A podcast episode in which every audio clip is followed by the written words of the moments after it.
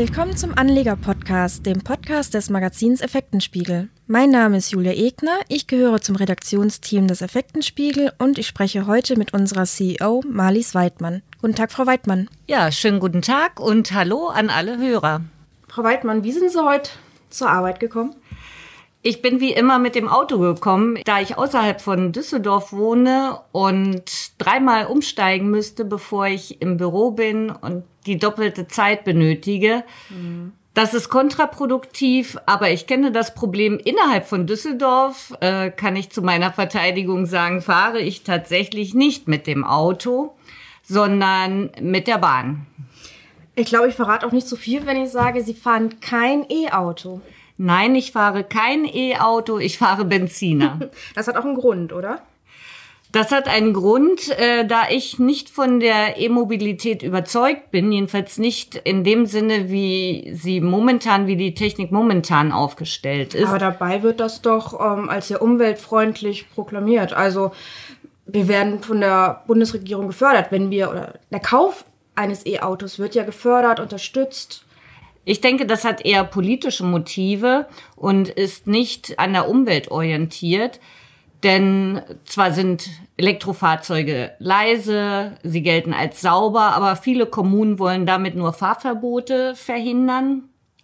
Und mit dem Masterplan Ladeinfrastruktur will zwar die Bundesregierung 10 Millionen Elektrofahrzeuge auf deutsche Straßen bringen bis zum Jahr 2030 und an einer Million Ladestationen des Landes ähm, sollen die dann betankt werden.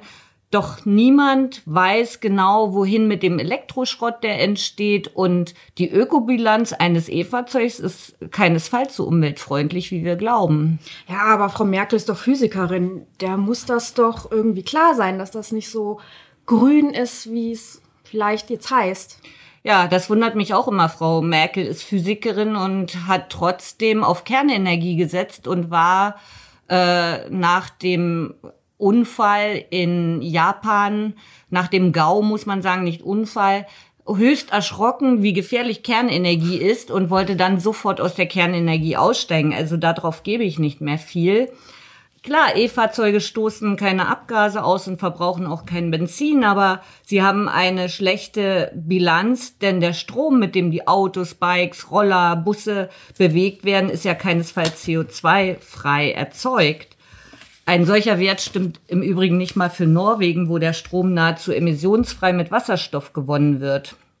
Aber hierzulande kommt er ja noch aus einem Produktionsmix aus grüner Energie und Kernenergie auf der einen Seite und fossilen Brennstoffen auf der anderen Seite. Ja, und die Batterie selbst ist natürlich Umweltschrott allergrößter äh, Kategorie. Ja, ich glaube, das ist auch ganz schwierig, die jetzt noch zu recyceln. Also irgendwann werden die ja ausgetauscht. Und man kann die ja nicht vergleichen, also diese E-Auto-Batterien mit den Batterien, die jetzt an der Lichtmaschine gekoppelt sind, bei nur, ich sage jetzt mal, normalen Autos. Richtig, also äh, sie ist mit mehreren hundert Kilo Gewicht nicht nur das größte Bauteil eines Elektroautos, sondern auch das teuerste und das klimaschädlichste. Für die Produktion werden viele unterschiedliche Rohstoffe gebraucht. Ich meine, wir haben viel gelesen über die Gewinnung von Lithium, Kobalt und Graphit in äh, Bergwerken, wo Kinder arbeiten, wo Grundwasser abgelassen wird, wo ganze Ökosysteme zerstört werden, wo also Menschen vertrieben werden und ähm, ihres Wassers äh, beraubt werden, ihres Trinkwassers. Darum kümmert sich kein Mensch, das steht nicht in der Presse. Und dann starten ja schon diese E-Autos mit einem riesigen Kohlendioxid-Rucksack. Und für die Herstellung eines Akkus haben Experten ausgerechnet, so ein Akku hat heute eine Reichweite von circa 400 Kilometern, wird eine Klimabelastung von 15 bis 20 Tonnen Kohlendioxid verbraucht. Das ist eine ganze Menge, äh, wenn man bedenkt, dass heute ein Kleinwagen damit ein Benziner 200.000 Kilometer fahren könnte. Ich weiß jetzt halt nicht, wie man das in Relation setzen kann, weil wir haben aktuell, ich habe es vorhin mal nachgeschaut, in Deutschland gerade mal 83.175 E-Autos ähm, angemeldet. Das ist auch ziemlich weit weg von dem Ziel, ähm, was 2011 angepeilt worden ist. Bereits da wurde ja schon mal ein Ziel genannt, wie viele E-Autos 2020 auf der Straße sein sollte. Das wurde damals mit einer Million angegeben. Mhm. Wir sind weit weg davon. Heute Morgen habe ich übrigens im Radio gehört, dass die Bundesregierung auch bis zum Jahr 2030 90 Prozent aus, oder zwei Drittel, nicht 90 Prozent, Entschuldigung, zwei Drittel der Energiegewinnung aus Sonne und Wind gewinnen will. Davon ist man ja heute auch weit weg. Das ist ja, ja eher umgekehrt. Aber ich hoffe, dass man bis dahin auf die Technik verbessert und wenn es E-Mobilität ist, dass man dann die Energie entsprechend gewinnt und auch die Akkus entsprechend entsorgen kann. Denn schon heute in China gibt es ja viele E-Autos schon. Wir müssen das weltweit betrachten, nicht nur in Deutschland oder Europa. 2030 rechnet man, dass ungefähr 11 Millionen Lithium-Ionen-Batterien anfallen werden. Denn heute hat, rechnet man damit, dass je nach Nutzungsdauer das Fahrzeug ungefähr eine Lebensdauer mit den Akkus hat von fünf bis zehn Jahren. Und was ist dann mit diesen 11 Millionen Batterien? Wie entsorgen wir die? Das ist heute das größte Problem, dass wir dann diese Batterien, wir wollen ja dann diese gefährlichen Einzelteile nicht wieder irgendwo entlagern, wie wir das heute mit dem Atommüll machen. Das darf nicht das Ziel sein. Ja, besonders die ähm, Metalle oder die Elemente, die da drin tatsächlich verbaut werden, die seltenen Erden, sind dann verloren, wenn ich das richtig verstanden habe. Ja, es gibt heute schon Methoden, diese äh, Stoffe wieder, Rohstoffe wieder zurückzugewinnen. Und das ist vielleicht äh, die beste politische Entscheidung, die unsere Regierung getroffen hat. Sie hat nämlich die Autohersteller dazu verdonnert, dass sie die äh, Batterien die Antriebsbatterien zurücknehmen müssen. Und damit müssen sich die Autobauer Gedanken machen, was machen sie mit den Batterien, wie können sie die Rohstoffe zurückgewinnen. Und da tüfteln alle Autobauer dran, da tüftelt das Fraunhofer Institut in Deutschland dran. Und momentan gibt es in Deu oder in Europa eigentlich nur wenige Verwerter. Einer ist Umicore, das ist der größte europäische Verwerter. Und Umicore zum Beispiel arbeitet mit einem thermischen Standardverfahren, um die Rohstoffe aus den Batterien wieder herauszulösen. Das ist natürlich sehr energieintensiv, weil man die Batterien auf 1400 Grad Celsius erhitzt und dann die einzelnen Metalle mit speziellen Verfahren aus der Schmelze extrahiert. Das kostet nicht nur viel Energie, äh, eine Batterie auf 1400 Grad zu erhitzen, sondern dabei entstehen auch hochgiftige Gase. Und man kann nur Kobalt, Nickel und Kupfer zurückgewinnen und die anderen Stoffe bleiben halt da. Und viele Unternehmen arbeiten daran, jetzt auch Verfahren zu entwickeln, die die Stoffe, sag ich mal, kalt voneinander trennen. Da gibt's also auch schon Pilotprojekte. Zum Beispiel Volkswagen hatte ein Pilotprojekt, in dem es die einzelnen Teile zunächst mal trennt. Gehäuse, Folien, Elektroden und Elektrolytflüssigkeit werden zerlegt.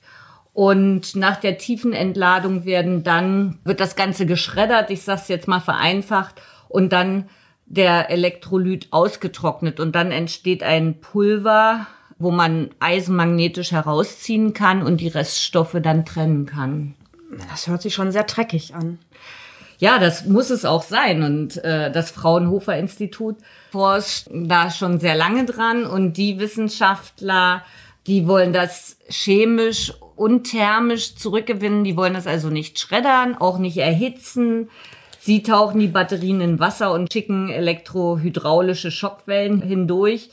Und danach soll dann auch ein Endprodukt, äh, als Endprodukt ein Pulver entstehen, das sogar eine Reinheit von 99 Prozent hat, wo also 99 Prozent Rohstoffe wieder drin sind. Aber da muss man sagen, äh, die sagen selber, diese Technik wird erst in fünf Jahren äh, industriereif sein. Dann wäre da ja schon mal ein Wachstumsmarkt.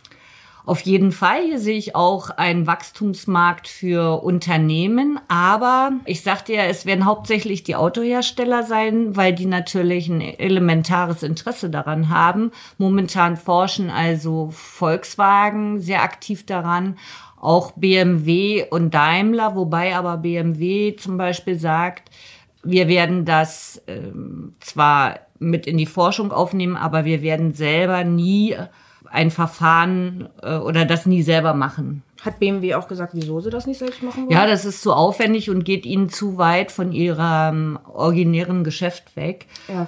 Autos zu bauen. äh, aber sie werden sich sicherlich einen Partner suchen. Sie arbeiten auch zum Beispiel mit Umicore zusammen, wobei ich glaube, hier muss man vielleicht mal in die zweite, dritte Reihe schauen, ob dort Unternehmen entstehen. Oft sind es ja die kleinen Tüftler, die kleinen Start-ups, die hier wirklich ganz weit vorne sind. Da sollte man in den nächsten Jahren sehr genau hinschauen. Da, glaube ich, ist sehr viel Potenzial. Also wenn das tatsächlich in fünf Jahren serienreif ist, dieses ähm, Recyclingverfahren, wo man tatsächlich dann 99 Prozent wiederbekommt. Dann werde ich auch ein E-Auto fahren. und dann noch die Energie aus yeah. Wind und Sonne gewonnen wird, dann habe ich auch ein E-Auto, versprochen. ja, aber ähm, so eine Batterie, wenn die jetzt fünf Jahre Laufzeit hat, dann wäre das doch genau der richtige Zeitpunkt. Also dann könnte man auch jetzt schon ein Auto kaufen und in fünf Jahren hat man so vor Augen, ähm, ja, wird dann schon funktionieren mit dem Recycling. Klar, so könnte man denken, aber mir macht auch äh, und vor allem die Energiegewinnung viel Sorgen. Denn der Strom aus der Steckdose kommt ja irgendwo her ja. und in Deutschland leider kommt er eben nicht aus sauberer Energie. Er kommt immer noch aus fossilen Brennstoffen, er kommt immer noch aus der Kernenergie und hier müssen wir wirklich in den nächsten Jahren daran arbeiten und wir kennen alle die Probleme, äh, der Energiegewinnung und auch vor allem dann der Energieverteilung. Ja. Ähm, das ist ja das nächste Problem. Und das macht mir größere Sorgen. Ich glaube schon auch mit den Batterien, das wird man in den Griff bekommen, dass äh, auch wenn es momentan ein riesen Schrottberge entstehen könnten, aber man muss natürlich diese Techniken auch in die Länder bringen, die eben noch nicht so weit sind und das muss überregional passieren und nicht nur in Deutschland oder Europa. Denn das ist ja auch unser Problem, die Zivilisation. Wir exportieren unseren Wohlstand, aber leider nicht ähm, die Möglichkeiten und die Expertise damit umzugehen und den Wohlstand wieder zu entsorgen, sauber zu entsorgen. Wobei Tesla ja im E-Bereich oder im E-Auto-Bereich ähm, schon so die, eine leitende Stellung eingenommen hat und die deutschen Autobauer ja auch vor sich hintreibt. Auch mit der neuen ähm, Fabrik jetzt in Brandenburg. Ja, ich bin selber sehr erstaunt. Ich äh, stand Tesla immer sehr skeptisch gegenüber, aber ich glaube, das sind nicht nur Visionäre, das sind auch gute Techniker. Ich denke, dass hier sicherlich noch einiges zu erwarten ist.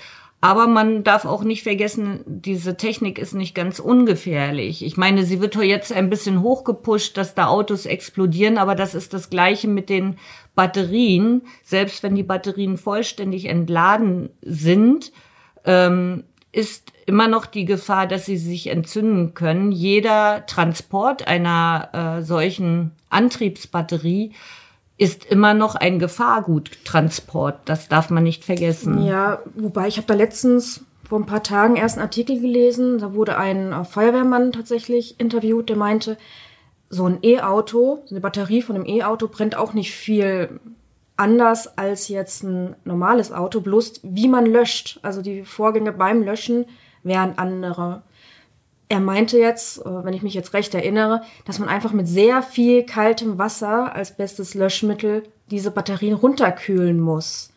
Das kann allerdings dann auch sehr lange dauern. Was jetzt nicht irgendwie ähm, näher betrachtet worden ist, wie sind oder wie ist dieses Wasser dann verunreinigt? Das kommt ja dann auch noch mal dazu. Ganz genau. Also da entstehen viele Probleme.